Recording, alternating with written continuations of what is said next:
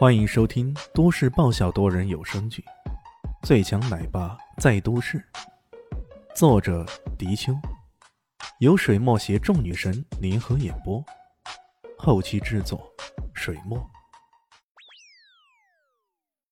第三百五十五集，安云真挂了电话后，再也不说别的。那边的女人撇了撇嘴：“装模作样打个电话就行了，甭说什么李炫。”便是陈炫、黄炫来了也没用，这里可是我们叶家的地盘，我们叶家人说了算的。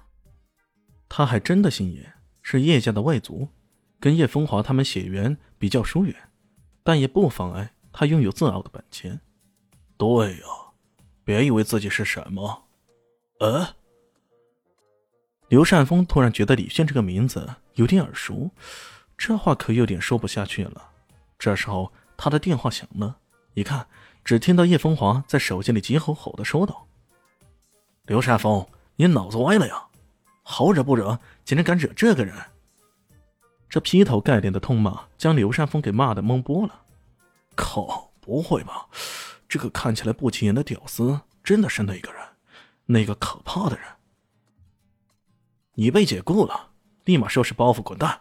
还有，马上向眼前这个人道歉，要不然出了什么事儿。我砍了你！叶风华的话，哪怕不通过免提外放，也都清清楚楚的传入到众人的耳边。大家深吸一口气，靠，不会那么严重吧？就因为这么一桩小事儿，居然要解雇这么个有功之人？刘善峰也惊呆了，他连忙解释道：“哎，大少大少，不是这样的，不是。”可那边已经将电话给挂断了。这这。所有人这时候看李炫的目光都变得格外不同。这个人竟然拥有如此威力，光是抛出名字出来就能让叶风华下令解雇人，有这么恐怖吗？他们有所不知，此时的叶风华可真的是坐立不安呢。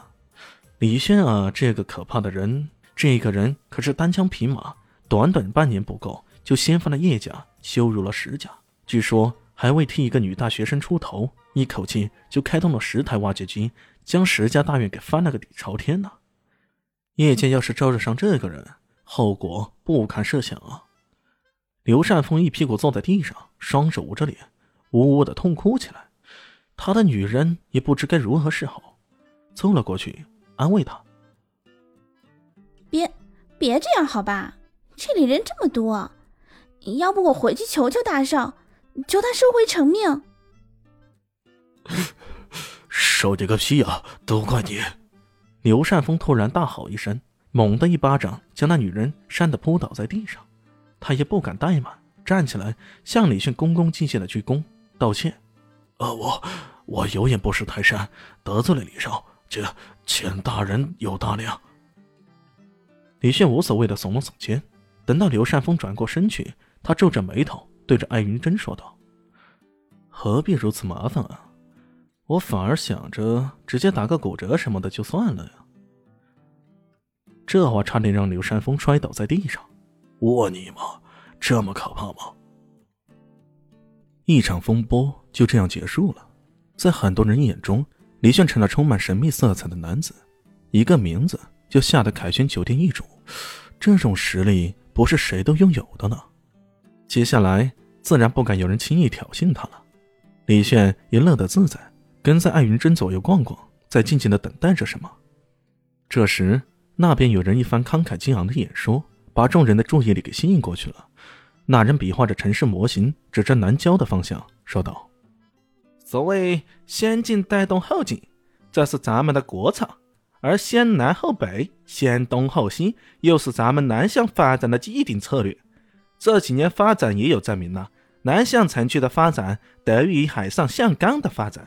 我们有望依靠这东亚第三大钢铁厂，发展出一个庞大的工业区，然后连接东南片，再辐射整个南向市。至于城西和城北，限于自然发展，只能大力发展农业和商业。他们给城市提供足够的农业物资，这已经足够了。我们也不奢望。他能够给我们的城市带来多大的推动？他侃侃而谈，抑扬顿挫的把周围人都给吸引过去了。众人纷纷表示赞同，也不乏阿谀奉承之词。哎，罗教授讲的真是太好了。艾云珍低声的介绍道：“这位是南向市经济学教授，也是政府的首席经济顾问，影响力大着呢。就是他，极力反对建设城北环城快捷高速和地铁五号线的。”李炫皱了皱眉头。艾云集团投资引进的森林乐园项目，已经差不多要完成第一期工期了。届时，如果连环城高速都还无法通车，这对于艾云来说是个莫大的损失啊！当然，这还是从个人利益角度出发。最为重要的是，这样的发展，整个城市也都会因此裹足不前的。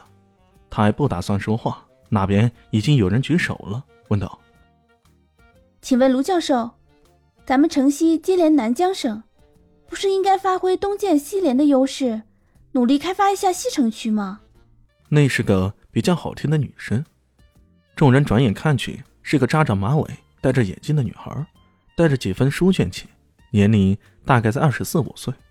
那卢教授白了他一眼，不回答问题，而是想抢白一句：“你是学生吧？毕业了没有？”女子愣了一下，然后很认真的回答道：“我是南向科技大学经济学系的在读研究生，我叫罗小荣。”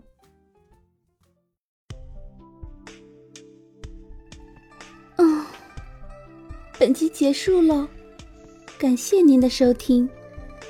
喜欢记得关注加订阅，还有五星好评哦。我是指引，哦不，我是周伟莹，我在下集等你哦。